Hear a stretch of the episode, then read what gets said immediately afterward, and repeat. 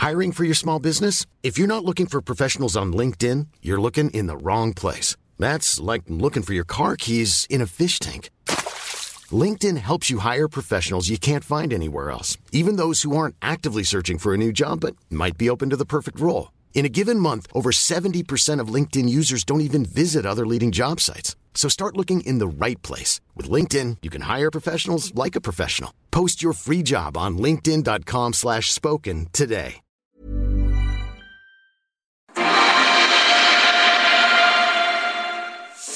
Buenas noches y bienvenidos al programa número 4 de Ruta 2022. Yo soy Alejandro Cacho y le agradezco acompañarnos en este esfuerzo editorial 360 de Heraldo Mira Group, el más amplio y detallado de la elección para seis gubernaturas el próximo año. Saludos a quienes nos escuchan a través de Heraldo Radio en toda la República Mexicana, 75 ciudades, 99 frecuencias.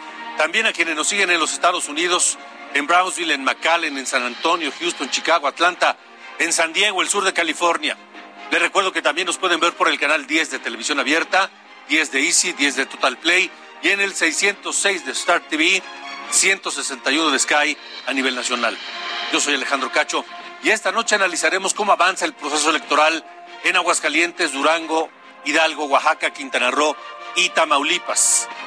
Vamos a comenzar con Oaxaca porque es donde más novedades ha habido en las últimas horas y días. Allá en Oaxaca, Morena ya definió a tres mujeres que participarán directamente en la encuesta interna para elegir al candidato o candidata a gobernar Oaxaca por parte de Morena. Le diremos de quiénes se trata. Así que esto es Ruta 2022. Bienvenidos. Faltan 188 días para las elecciones del 2022.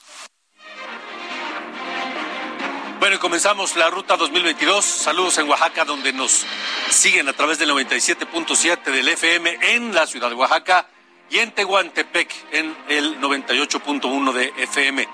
La Comisión Nacional de Elecciones de Morena, allá en Oaxaca, determinó que aparecerán directamente tres mujeres en la encuesta para definir al candidato o candidata de Morena a gobernar Oaxaca.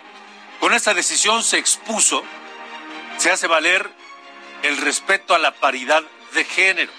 ¿Quiénes son esas tres aspirantes que estarán de manera directa en la encuesta? Bueno, pues la senadora Susana Harp, que es una eh, conteniente fuerte allá en Oaxaca, y las diputadas federales Irma Juan Carlos y Rosalinda Domínguez. Recuerde, estoy hablando de Morena, de quiénes podrían ser eh, el abanderado de Morena para gobernar Oaxaca. Sin embargo, falta aún que se definan los aspirantes entre los que figuran los aspirantes hombres, entre quienes figuran eh, Salmón Jara, senador de la República, y también otro senador, Raúl Bolaños Cacho Cue.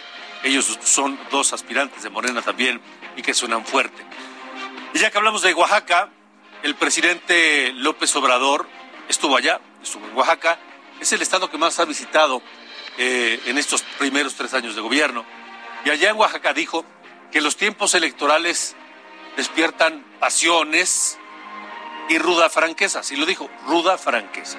En relación a los aspirantes de Morena a la gubernatura de Oaxaca, dijo que el tema será una decisión de los propios oaxaqueños y que él, López Obrador, no meterá la mano.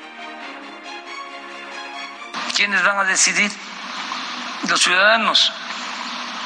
Y para eso es la encuesta. Entonces, este, quien resulte. Y no me puedo meter.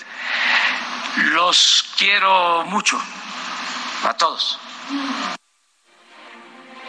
Y de acuerdo a los datos de Opinión Pública, Marketing e Imagen, esta casa encuestadora que el Heraldo Medio Group eh, dio a conocer sus resultados en el ejercicio de 2021 con grandes, grandes resultados y aciertos. Bueno, pues ahora en este Ruta 2022, Heraldo Media Group vuelve con las encuestas de opinión pública, marketing y imagen. Y en el caso de la elección para gobernador de Oaxaca, Morena, Morena va a la cabeza de las preferencias, está en primer lugar con el 40.3% de las preferencias en este momento. No hay nombres, solamente digamos es una encuesta de color, una encuesta entre partidos. Y como le digo, Morena 40.43% en este momento en Oaxaca. El PRI está en segundo lugar, tiene 24.06%, una, una distancia importante, pero el PRI es quien se encuentra en segundo lugar allá en Oaxaca. Y en tercer lugar está el Partido de Acción Nacional con 10%. Y luego viene Movimiento Ciudadano, lejísimos, con 2,5%.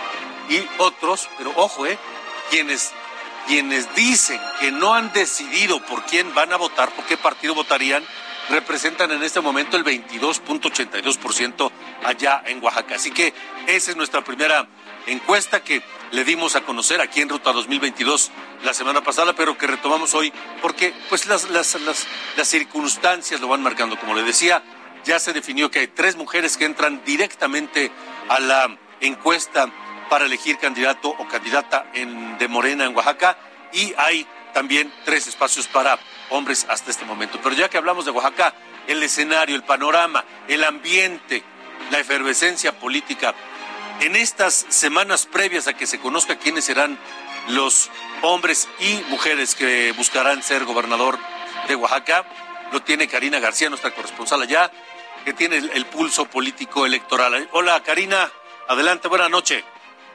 Gracias Alejandra, auditorio, buenas noches. Y efectivamente en Oaxaca en donde los ánimos se caldean es al interior de Morena, en una clara lucha entre las y los aspirantes a la candidatura a la gubernatura del Estado, luego de que el líder moral de la APO, Flavio Sosa Villavicencio, calificara como cucarachas intrigosas a algunos seguidores de Salomón Jara, uno de los perfilados a la candidatura, este insistió en demandarlo ante una presunta guerra sucia en su contra. Sin embargo, pues es en redes sociales en donde los ataques contra el senador, así como la senadora Susana Hart, son constantes, lo que orilló a un grupo de mujeres, eh, colectivas de mujeres feministas, a pronunciarse contra la campaña de odio en contra de la también defensora de la cultura oaxaqueña.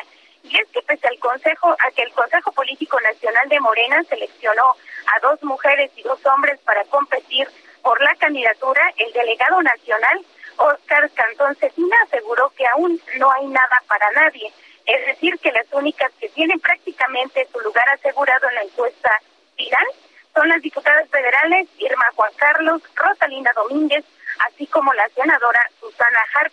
Esto para hacer valer el principio de equidad de género.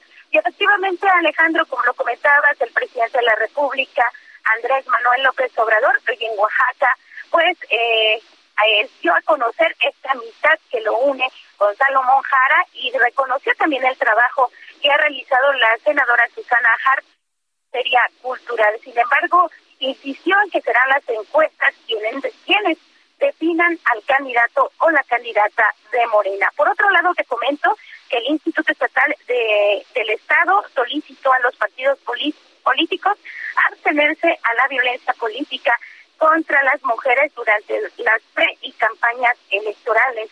Y finalmente, el priista Leodoro Díaz Escárraga presentó la constitución del movimiento Oaxaca 2022 para evaluar pues el perfil de los aspirantes a la gubernatura del estado. Consideró que es necesario que eh, esas personas pues conozcan el panorama político social y además eh, pues eh, conozcan también parte de las necesidades de las y los oaxaqueños. Alejandro, este es el panorama que tenemos en materia electoral aquí en Oaxaca. Lo seguiremos muy de cerca contigo, Karina. Muchas gracias y buenas noches. Saludos allá en Oaxaca. Y por cierto, ya que hablamos de agradecimientos, el mío desde aquí a mi compañera Sofía García, que estuvo al frente de este espacio los días de la semana pasada que no estuve, no estuve presente. Gracias, gracias a Sofía García. En otros temas, Lorenzo Córdoba, el consejero presidente del INE, criticó a la Cámara de Diputados. Durante una presentación en la Feria Internacional del Libro en Guadalajara, dijo que entre los legisladores prevalece un debate precario y se desprecia la discusión informada. Dijo que desde hace 10 años no hay regulación para reelegirse. Por eso el, INE tuvo que emitir lineamientos en las elecciones de 2021 en tiempos en los que presenciamos la renuncia de parte de los legislativos a su función fundamental de contrapeso del poder y se privilegia el no se cambie ni una coma frente a la construcción de consensos democráticos como única vía civilizatoria para la recreación pacífica e incluyente de nuestro pluralismo político. Revisemos ahora las preferencias partidistas en Tamaulipas. Saludos a quienes nos escuchan en Tampico por el 92.5 de FM y del otro lado de la frontera en Brownsville, pero que también se escuchan Matamoros, 93.5 de FM, y por eh, el 91.7 de del eh, FM HD 4 FM en McAllen, en Texas y en Reynosa. Así que una gran presencia que tiene Heraldo Media Group allá en eh, Tamaulipas, tanto en la televisión como en el radio. Un saludo a todos ustedes. Si las elecciones fueran en este momento, el Partido Acción Nacional perdería Tamaulipas. ¿Por qué? Porque Morena está en primer lugar de las preferencias con un 47.17% de las preferencias. Arrasa en este momento Morena en Tamaulipas. Muy lejos. 18 puntos abajo está el PAN. Tiene 28.24% de las eh, preferencias. En tercer lugar, el PRI, muy lejitos. Vamos, está en la lona el PRI, 7.61%. Y Movimiento Ciudadano aparece en cuarto lugar, también está en la lona, 5.26% en Tamaulipas. Ahora los indecisos suman un 11%, casi 12% también allá en Tamaulipas. Vamos a ver cuál es el escenario.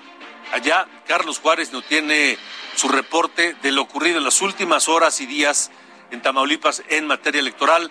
Adelante, Carlos.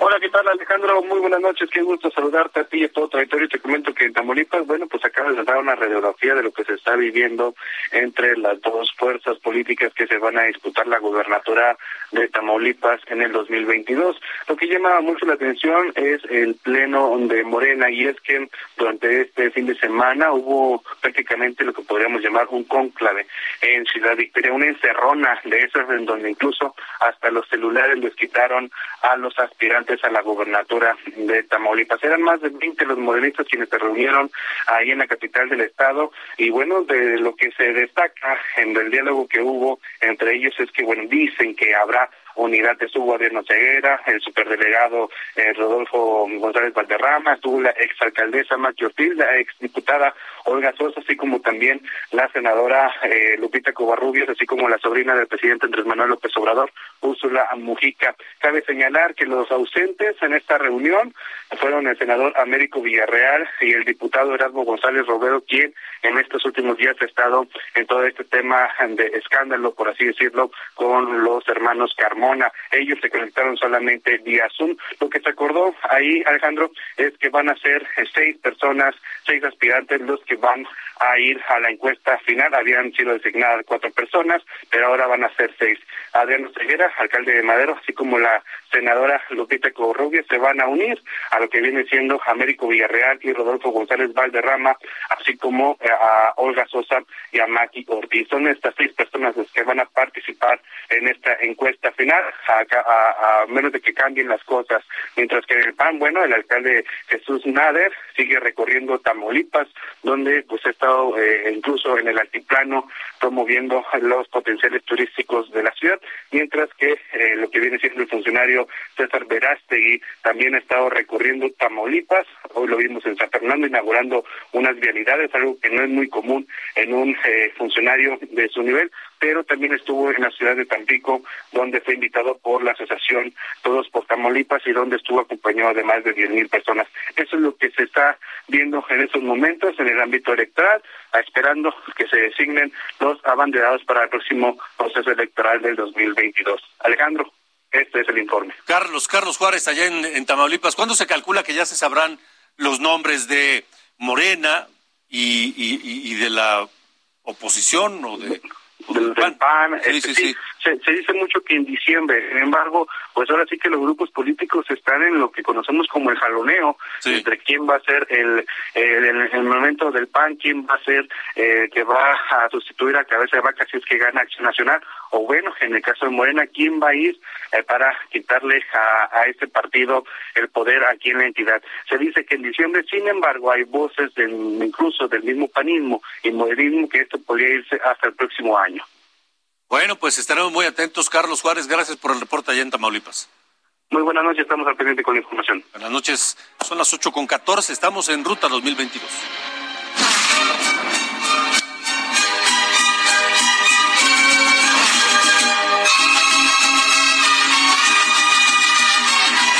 Ruta 2022, Aguascalientes. Aguascalientes es, eh, parece el único estado donde Morena no tiene en este momento las preferencias electorales. Va adelante el Partido Acción Nacional, de acuerdo con los datos de Opinión Pública Marketing, la imagen que le presentamos la semana pasada aquí en Ruta 2022. Si fueran las elecciones para gobernador hoy, el PAN retendría el gobierno del estado en Tamaulipas con 40% de las preferencias electorales. Le lleva una muy amplia ventaja al partido del gobierno al partido oficial en México, Morena, que tiene 24.17%, y en la lona el PRI y en la lona Movimiento Ciudadano allá en Aguascalientes, donde los indecisos, los que aún no han manifestado su intención de voto, son hasta este momento el 24.6, casi 25% del electorado. Así que pues estaremos muy atentos. Esos son los números que se muestran hoy en Aguascalientes. El senador Daniel Gutiérrez Castorena, aspirante de Morena para ser candidato a gobernador de Aguascalientes, pues habló, habló de los resultados de estas encuestas que ponen al PAN a la cabeza. Esto fue lo que dijo eh, en entrevista aquí en Heraldo Media Group.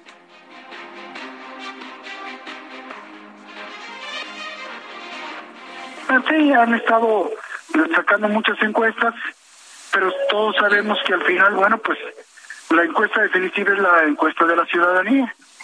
Eh, nosotros estamos pasando por un proceso en donde se le dio facultades al Consejo Estatal de nombrar a cuatro representantes por votación de los consejeros y entre ellos me incluyeron a mí. Bien. Entonces esto pasó al Consejo Nacional y el Consejo Nacional ratificó la decisión del Consejo Estatal. Eso fue lo que dijo el aspirante de Morena. Pero vamos precisamente a Aguascalientes. El ambiente está caldeado porque en el PAN hay divisiones importantes. Omar Hernández, periodista allá en Aguascalientes, nos tiene el escenario de esta noche allá en Aguascalientes. Adelante, Omar.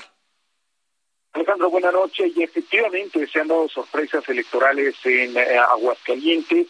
En esta ocasión, pues eh, Morena sigue fracturado, dividido precisamente por este proceso que algunos aspirantes, entre ellos Arturo Ávila, quien contendió para la alcaldía en este 2021 y la perdió, pues han señalado como opacos. No hay una eh, unificación, una fuerza común de Morena, todo lo contrario, y pues están al pendiente de esta circunstancia. Pero en el PAN tampoco las cosas están eh, unificadas, no hay una unidad entre los dos aspirantes, que es el senador Antonio Martín del Campo y Pérez Jiménez, alcaldesa de la capital, porque a pesar de que firmaron un acuerdo, pues la situación dentro del PAN todavía está bastante, bastante caldeada. Sin embargo, sí hay algo novedoso en la última semana y es que el senador Antonio Martín del Campo, quien había tenido eh, acercamiento con Movimiento Ciudadano, dijo por lo pronto que aunque no resulte ganador de esta contienda interna, no va a dejar el PAN, lo cual ya se avisora por ahí como eh, un signo de que las cosas puedan marchar a favor del partido en el poder. Sin embargo, también declaró que está buscando una coalición entre el PRD, Movimiento Ciudadano y el PAN, no están incluyendo al PRI. En eh, esta circunstancia, también el dirigente nacional pues ya ha dado pautas de que no va a haber eh, coaliciones con otras fuerzas políticas y más en estos estados donde el PAN asegura tener pues eh, las de ganar. Definitivamente hay una situación en la cual apenas está comenzando este proceso, pero sí está bastante, bastante caldeado entre las fuerzas políticas, déjame decirte, porque la ciudadanía en realidad en el día a día no observamos todavía que estén inmiscuidos en este proceso un estado que también hay que decirlo, pues se vino recuperando de la pandemia y que ha sido eh, siempre un eh, eje, un motor económico de esta zona y pues la ciudadanía en sí, en las calles todavía no se observa esta situación que sí está en los ambientes políticos. El Partido Revolucionario Institucional definitivamente está esperando a ver qué hace el PAN para fijar también su postura. Y también, pues mañana ah, cierra la convocatoria del INE para los eh, supervisores, para los capacitadores, y ahí sí ha habido mucha respuesta en las solicitudes que se estarán analizando en los próximos días. Alejandro, el reporte. Omar, muchas gracias. Gracias por el reporte desde Aguascalientes, donde, como ya le decíamos, eh, pues la situación está, está, está caldeada. Por varias razones. El encontronazo, el choque frontal del gobernador Martín Orozco con el líder nacional del PAN, Marco Cortés. Pero no es todo. Ahora agregue, sume a la senadora eh, Marta Cecilia Márquez, quien pues tiene aspiraciones de ser candidata a gobernadora de Aguascalientes, pero ahora ella acusa violencia política de género. ¿Y a quién acusa? A Marco Cortés, el presidente del Partido Acción Nacional. Precisamente la senadora Márquez está esta noche aquí en Ruta 2022. Senadora, muchas gracias y, y buena noche. Buenas noches, Alejandro. Qué gusto saludarte. Un gusto estar contigo. Igualmente, senadora, gracias. Eh, acusar de violencia política de género no es cosa menor. Este, ¿qué pasó? ¿Qué crees que fíjate que eh, de hecho esto inicia desde, desde mi campaña al Senado? Eh, no solo, de hecho, en mi discurso en tribuna yo no acusé como tal a, a, Marco, sino a, a distintos actores de, del partido Acción Nacional.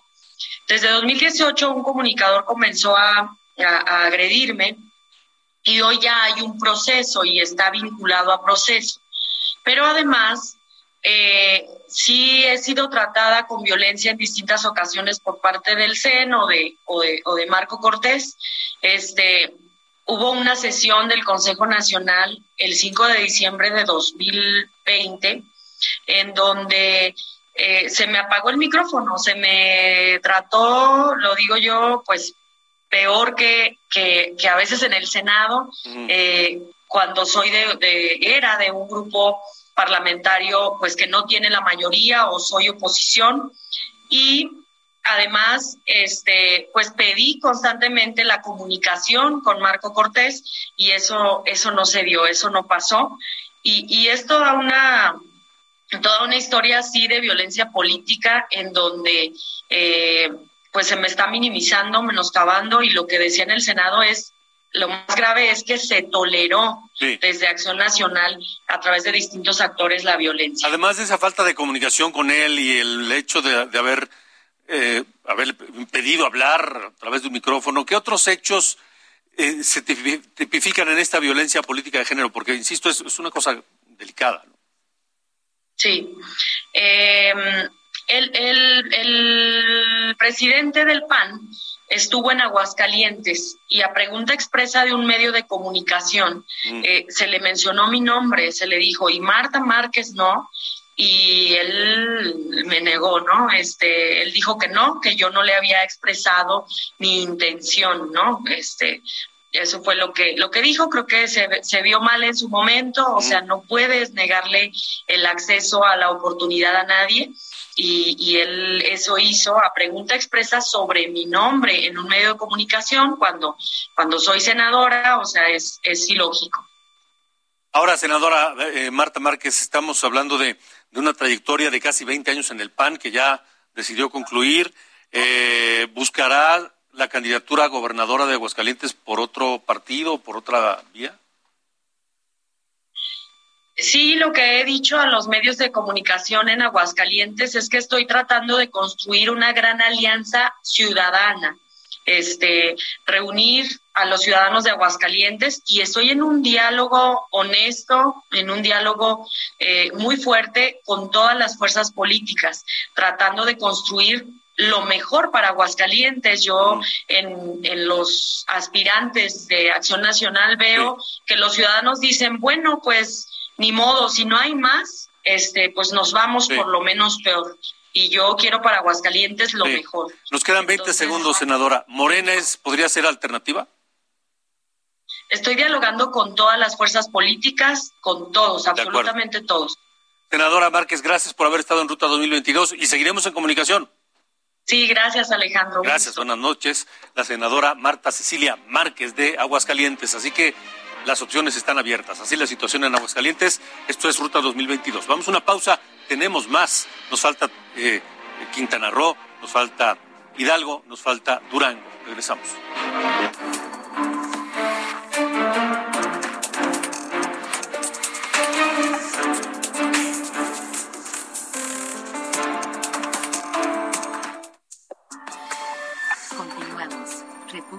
H, con Alejandro Cacho.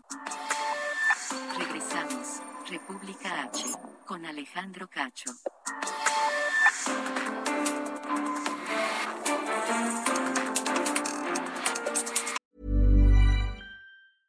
Hiring for your small business? If you're not looking for professionals on LinkedIn, you're looking in the wrong place. That's like looking for your car keys in a fish tank. LinkedIn helps you hire professionals you can't find anywhere else, even those who aren't actively searching for a new job but might be open to the perfect role. In a given month, over 70% of LinkedIn users don't even visit other leading job sites. So start looking in the right place. With LinkedIn, you can hire professionals like a professional. Post your free job on linkedin.com slash spoken today.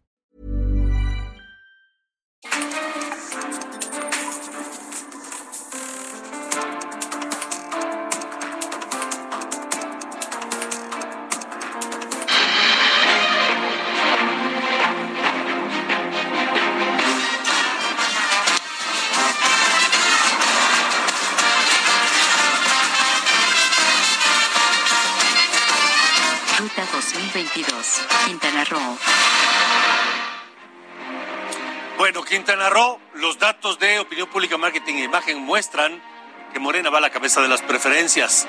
Tiene 33.36%, pero el PAN está cerca. El PAN está en 31.45%. Esa es la diferencia en Quintana Roo. Algunos dirían empate técnico. Lejos, lejos, muy lejos. El PRI, 12,5%. Movimiento Ciudadano, más lejos. No llega ni al 4%. De momento, los indecisos en Quintana Roo, ojo, podrían definir todo en Quintana Roo, los indecisos, 18, casi 19% de la votación, de acuerdo a los datos de Opinión Pública Marketing e Imagen que le dimos a conocer aquí en Ruta 2022. La senadora del Partido Acción Nacional, Mayuli Matifa Martínez, habló precisamente de las encuestas de Opinión Pública eh, Marketing e Imagen que publicó Heraldo Media Group en todas sus plataformas. En Quintana Roo este, hemos ido avanzando, trabajando precisamente para eh, mostrar pues las acciones que hemos realizado este, desde el gobierno estatal. Y por supuesto eh, creo que hoy se pueden ver los resultados en esta encuesta que hizo el periódico El Heraldo, el diario El Heraldo, y por supuesto donde se van viendo números donde va va eh, eh, el PAN subiendo en las preferencias electorales y seguramente del siguiente año será mucho mejor y tendremos el triunfo el próximo 2022 en la gobernatura de Quintana Roo.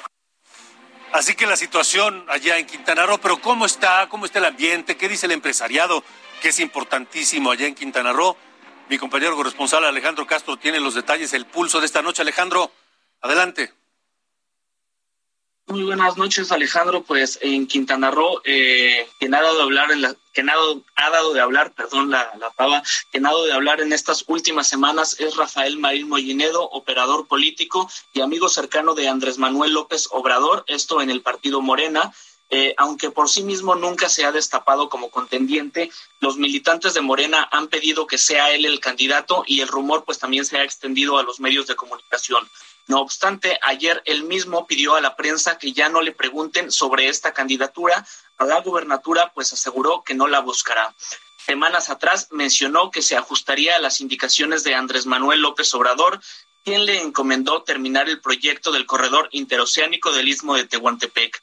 La terna en este momento, definida por el Comité de Elecciones con base en los inscritos en la plataforma, está conformada por la alcaldesa de Cancún, Mara Lezama Espinosa, el senador José Luis Pech, el diputado, el exdiputado, perdón, Luis Alegre Salazar, así como la senadora Maribel Villegas. Esta última también es importante mencionar que amagó con irse de Morena en caso de no conseguir la candidatura. Luis Alegre, que está entre los suspirantes, pidió a la dirigencia de Morena revisar los resultados de las encuestas de reconocimiento llevadas a cabo para los contendientes masculinos. Dijo esto para dar legitimidad al proceso. En otro tema también es importante mencionar, Alejandro, que podrán participar en la contienda del 2022 los partidos eh, Confianza por Quintana Roo y Movimiento Auténtico Social, luego de que el Tribunal Electoral del Poder Judicial de la Federación autorizó sus registros, pese a no haber conseguido el umbral mínimo de votos en las pasadas elecciones del 3% que se tenía previsto la Sala Regional Jalapa revocó la decisión del Tribunal Electoral del Estado de Quintana Roo y, al mismo tiempo la, del Instituto Electoral de Quintana Roo para eliminar a estos partidos políticos. Esto toda vez que consideraron que la liquidación de los mismos fue basada en la Ley General de Partidos, eh, la ley federal, sin considerar la ley estatal que solo prevé este umbral mínimo para las elecciones federales, es decir, cuando hay, cuando hay elecciones de diputados, senadores o presidencia de la República. Y en este caso, las elecciones pasadas en Quintana Roo fueron solamente de municipios de municipios y de elecciones locales. Por tanto, estos dos partidos, dos partidos locales, podrán contender para la gubernatura del 2022. Es la información que ha circulado esta semana eh, previo a las elecciones del 2022. Alejandro. De acuerdo, gracias. Gracias, Alejandro Castro, corresponsal allá en Quintana Roo, donde la situación igual se mueve. Son las 8.34.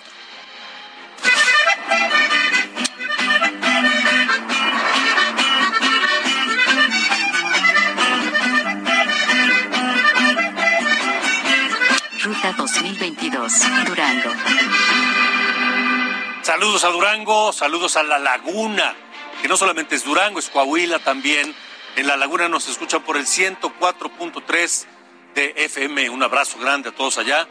De acuerdo con los resultados de Opinión Pública, Marketing e Imagen, Morena lleva la ventaja en Durango, 32.56%. En segundo lugar, en Durango, la elección para gobernador del próximo año, el PRI 26% prácticamente y el PAN, que actualmente gobierna Durango, tiene 16.39%. Eso es la, la preferencia por partidos. Lejos el eh, movimiento ciudadano no llega al 4%, pero los indecisos, los indecisos son más del 21,5%. Así que también allá los indecisos van a inclinar la balanza hacia algún lado. Vamos con Ignacio Mendíbil, nuestro corresponsal allá en Durango, que tiene el pulso del ambiente electoral a 188 días de la elección de 2022. Ignacio, adelante, buena noche. ¿Qué tal? Muy buenas noches. Pues efectivamente es mucho el porcentaje de indecisos, pero también va a mover eh, duranguenses que viven en la Unión Americana, que es prácticamente otro estado de Durango, el que está disperso allá en ese país. Pero bueno, el día de hoy el senador José Ramón Enríquez pues eh, anunció ante los medios de comunicación que va por el rescate de 79 mil duranguenses, estos que viven en una pobreza extrema. Déjame compartirte que él eh, expresó algunos datos Dice que en sus recorridos por todo el estado de Durango, que es uno de los más grandes del país y que tiene 39 municipios, pues el 38.5% de la población tiene pobreza alimentaria, o sea, alrededor de 330 mil duranguenses, por lo cual pues estará aplicando un programa que se llamará Programa de Erradicación de la Pobreza Extrema en Durango, donde tendrá eh, el eje principal es la atención al sector salud, atender de manera directa las enfermedades de los niños, de los jóvenes, de los adultos, de los adultos mayores y también complementar con todos los programas federales en apoyo a la alimentación para poder salir adelante y que generen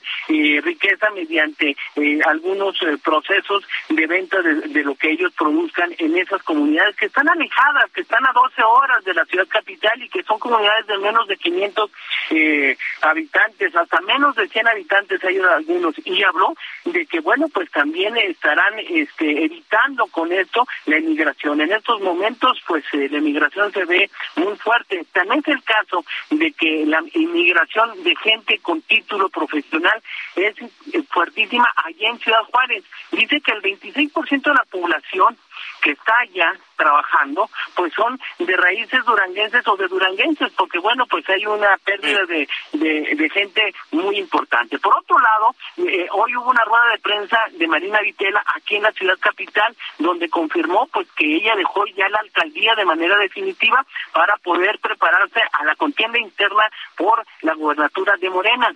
Sin embargo, si no viene con género, que sea mujer la candidata, ella estará dispuesta a volver a, ser candidata para el ayuntamiento de ese municipio de Gómez Palacio Durango. Y en la zona de enfrente estamos hablando del PRI, PAN y PRD. Bueno, pues ahí están ya prácticamente dos eh, punteros. Uno es el arquitecto Adrián Alanit, que es un líder de una organización de arquitectos a nivel nacional y que, bueno, ha recorrido todo el estado y está trabajando. Y también, pues, está el secretario general de gobierno, Héctor Flores, eh, quien eh, también eh, se conoce que tiene aspiraciones para encabezar la unidad de estos partidos. Sin embargo, pues también estamos hablando en el PRI. En el PRI ahí hay un, un, un candidato, un, un bastión importante con el doctor Esteban Villegas Villarreal, que tiene una preferencia muy importante en todo lo que es el sector rural y que bueno, pues en próximos días tendrán que llevarse a cabo una serie de, pláticas para ver si va a ser del PAN porque lo gobierna el Estado un panista o si va a ser un periodista que tiene una muy buena participación en la opinión pública. De acuerdo, Ignacio, gracias por el reporte desde Durango. Ahí estamos.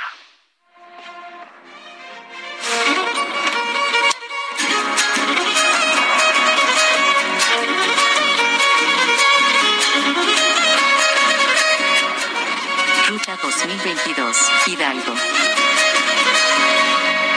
Bueno, ¿y qué dicen los números en Hidalgo? Los números de opinión pública, marketing e imagen, si las elecciones fueran para hoy, para elegir gobernador en Hidalgo, el PRI, que actualmente gobierna ese estado, perdería el gobierno estatal.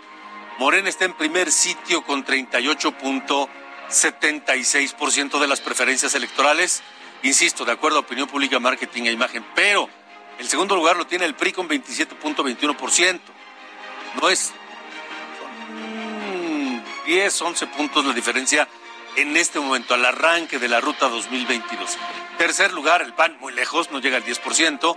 Y cuarto lugar, pues todavía más lejos, Movimiento Ciudadano, sin posibilidades, no llega ni al 3,5%. Los indecisos en Hidalgo son altos, 21%, 20. 91% el porcentaje, los, los indecisos allá en Hidalgo.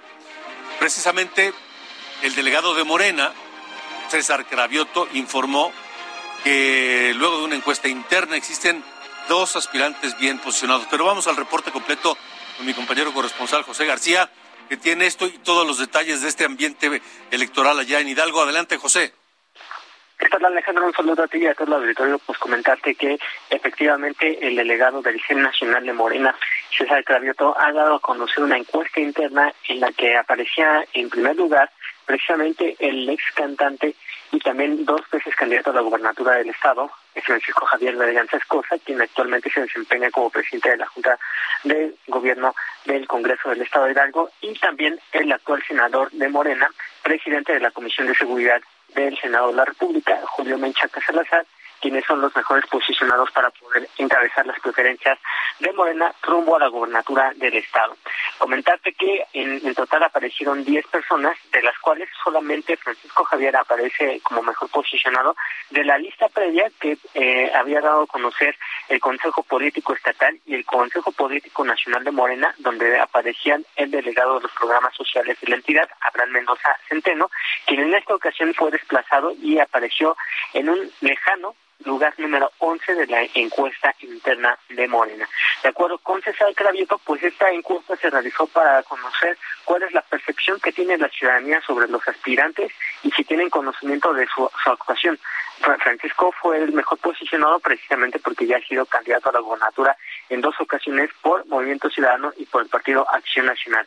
Por tanto, eh, Julio eh, Menchaca aparece el mejor posicionado entre la estructura interna de Morena, aunque hay algunos que han mencionado pues que tiene mucha cercanía con el Partido Revolucionario Institucional.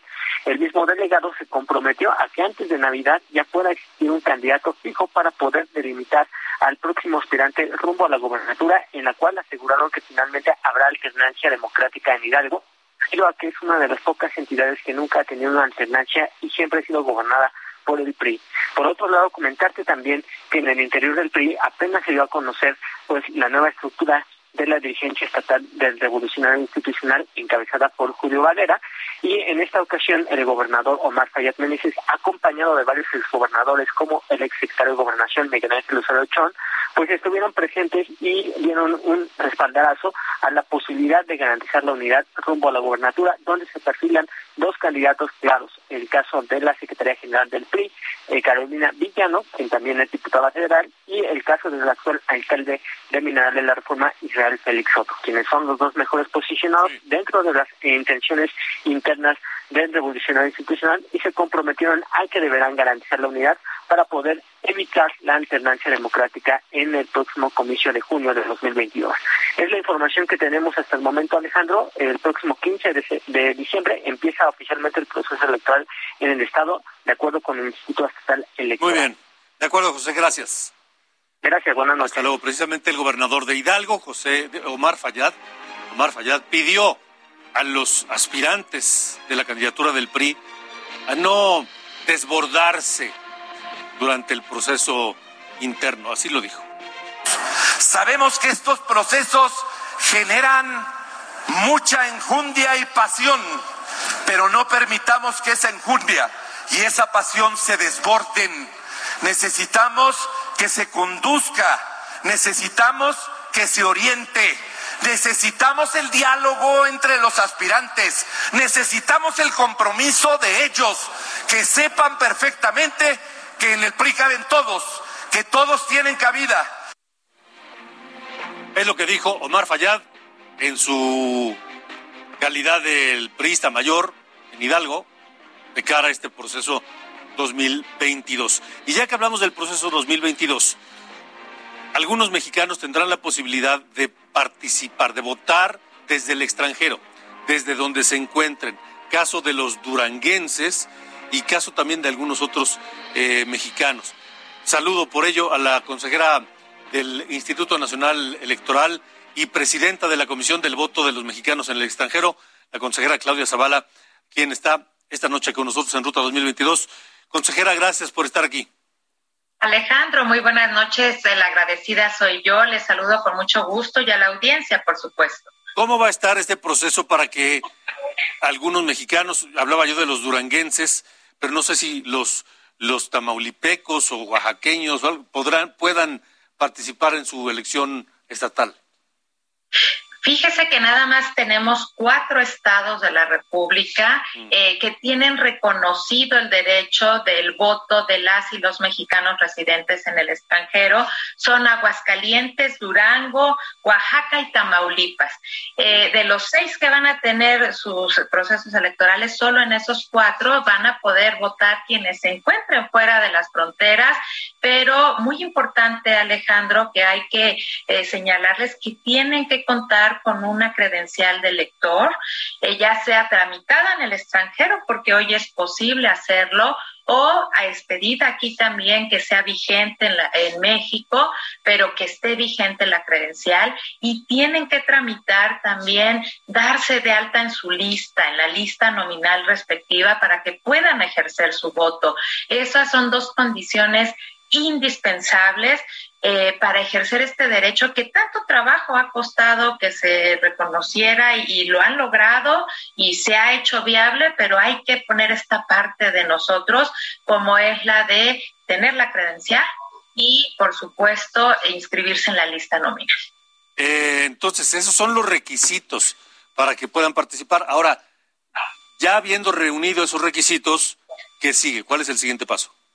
Ah, bueno, primero es, voy a dar unas fechas porque son importantes, Alejandro. De hasta el 10 de marzo de 2022, las personas pueden tramitar su credencial. Esto pueden hacerlo vía telefónica, hablar al, o acudir al consulado en el lugar del mundo en el que estén, o también por la vía telefónica pueden comunicarse o entrar a nuestra página eh, del INE.mx en el apartado del voto exterior. Ahí están los, los teléfonos donde pueden marcar.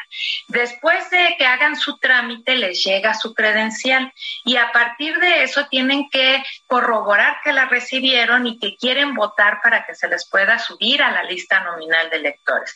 Ya que tenemos ese proceso, entonces nosotros como autoridad les vamos a dar dos modalidades para que puedan elegir de qué forma quieren participar, por voto electrónico o por voto postal. Estas son las, eh, las que ahorita ya tenemos definidos plazos, ya tenemos definidas eh, nuestras fechas para poderles enviar su documentación. Si nos dicen que es voto electrónico, el mes de mayo va a ser un mes clave porque nosotros les vamos a enviar, ya sea el correo electrónico, nos vamos a estar comunicando por teléfono para enviarles sus claves, para enviarles toda la información que requieren para que puedan ejercer su voto. Y si es postal, también en el, mes, en el mes de mayo, nosotros como autoridad vamos a estar integrando los paquetes y se los vamos a hacer llegar al domicilio que nos, eh, que nos dejen como, de, como referencia para que les puedan llegar las boletas y la información correspondiente, pues de quiénes son las candidaturas que se están postulando, eh, toda la información que se requiere para las personas que son, pues del estado de Aguascalientes, del estado de Durango, de Tamaulipas o de Oaxaca. Esto lo vamos a hacer primordialmente en mayo. Ojalá puedan consultar la página del INE en este apartado del voto eh, de los ciudadanos residentes en el extranjero, porque ahí tenemos una información más completa. Pero déjeme decirle, Alejandro, que también tenemos un servicio telefónico que siempre entran en contacto con las personas que ya tenemos identificadas, que ya tienen la credencial, para recordarles también y para saber, para que ellas nos puedan determinar en qué modalidad van a votar. Ok, entonces, eh, primero, lo primero es consultar el sitio del INE, la página del INE, en el, en el apartado de voto desde el extranjero para informarse ver los requisitos, prepararse, reunir y cumplir los requisitos para luego seguir todo el procedimiento que hasta mayo será clave, porque ahí se definirá si será voto electrónico o voto postal, voto por correo postal. Sí, la persona decide, ¿eh? el ciudadano, la ciudadana decide qué día quiere usar para emitir su voto. Nosotros ya tenemos aprobado en el Consejo General que puede ser cualquiera de las dos modalidades. El voto electrónico, eh, que es un voto por Internet, que es un voto muy fácil y que eh, pues derriba cualquier frontera y cualquier horario y el voto postal. Ese sí requiere pues que nosotros integremos el paquete postal que le decimos, donde enviamos todas las boletas con todas las medidas de seguridad y les hacemos llegar a su domicilio este paquetito en el que trae eh, toda la información para que puedan emitir su voto y nos lo tienen que regresar también eh, para que nosotros podamos recogerlo, resguardarlo y el día de la jornada electoral pues pueda ser cuantificado. El costo del, de, ese, de ese traslado postal, de ese envío postal, correrá a cargo de, del ciudadano? No, no, no, no, todo el ejercicio es absolutamente sin costo para el ciudadano. Evidentemente, todos los costos asociados eh, los absorbe el INE, es parte del presupuesto, de los presupuestos que nosotros integramos cuando solicitamos el dinero a las autoridades, porque pues es un ejercicio, Alejandro, de un derecho político electoral, de un derecho humano que no tiene que tener ningún costo ni ninguna carga económica para quien lo ejerce. De acuerdo, consejera, pues eh, entonces muy atentos. Primero, lo primero es consultar el sitio del INE, el apartado de voto desde el extranjero, los requisitos y todo lo demás. Nosotros en esta ruta 2022 vamos a seguir en contacto y, darle seguimiento puntual a todo, pero particularmente a este punto del voto desde el extranjero. Muchas gracias. Muchas gracias Alejandro y quienes no tengan su credencial les invito, solo así y estando en la lista es como van a poder eh, ejercer este derecho que tanto trabajo ha costado conquistar. Muchísimas gracias Alejandro por esta, esta oportunidad de información y a quienes tienen familiares avísenles, el INE está trabajando para materializar ese derecho. Muchas gracias. Gracias consejera, consejera Claudia Zavala, buenas noches. Así que bueno, pues a prepararse para votar.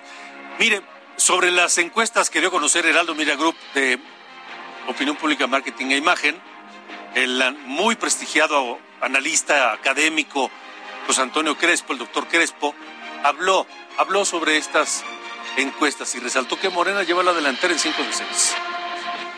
Efectivamente, Morena lleva la delantera en cinco de los seis estados. Tal como lo adelantó eh, Marco Cortés, que no tenía que haberlo dicho él, porque él no es analista, es un líder de partido. Uno les puede estar diciendo a tus partidarios, oigan, ya perdimos aquí. Pero bueno, tenía razón. En cinco de los seis estados que van a estar en disputa, Morena está hasta arriba con gran probabilidad de triunfo. Solamente en Aguascalientes el PAN podría mantener, digamos, la gubernatura. Y se trata básicamente de un espejismo, pero que los partidos saben usar muy bien. Y Morena lo ha utilizado muy bien. ¿Por qué digo que es espejismo? Pues porque básicamente ese nuevo partido con nuevas siglas está formado por los mismos políticos que tuvieron en el PRI y el PAN. Es el doctor José Antonio Crespo a quien por supuesto consultaremos y tendremos sus opiniones y puntos de vista durante esta ruta 2022 de aquí y hasta el 5 de junio. Por hoy es todo. Muchas gracias por habernos acompañado y recuerde que mañana Mañana tenemos una cita aquí mismo a las 8 de la noche a través de Heraldo Radio y de Heraldo Televisión y por supuesto de todas las plataformas y redes sociales de Heraldo Media Group en nuestro programa República H. Así que hasta mañana a las 8. Yo soy Alejandro Cacho. Gracias y hasta la próxima.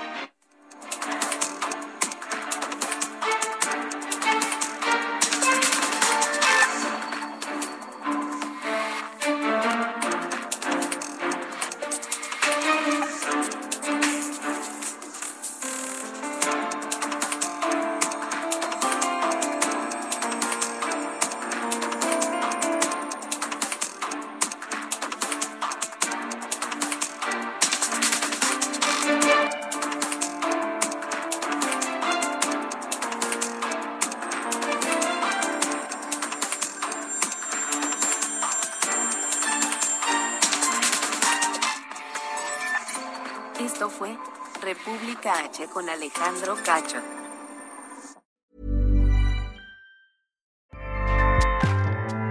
ACAST powers the world's best podcasts. Here's a show that we recommend. The Real Housewives is a guilty pleasure for most, but if you're looking to not feel guilty about that pleasure, tune in to Everything Iconic with me, Danny Pellegrino, where I break down all the messy moments and behind the scenes antics of Bravo's popular franchise. And on Everything Iconic, I also interview celebrity guests like Kelly Ripa, Kiki Palmer, Drew Barrymore, Cameron Diaz, and more about their guilty pleasures, their past work, and so much more. So if you're pop culture obsessed and find yourself watching way too much reality TV like me, tune in to Everything Iconic with Danny Pellegrino wherever you listen to podcasts. ACAST helps creators launch, grow, and monetize their podcasts everywhere. ACAST.com.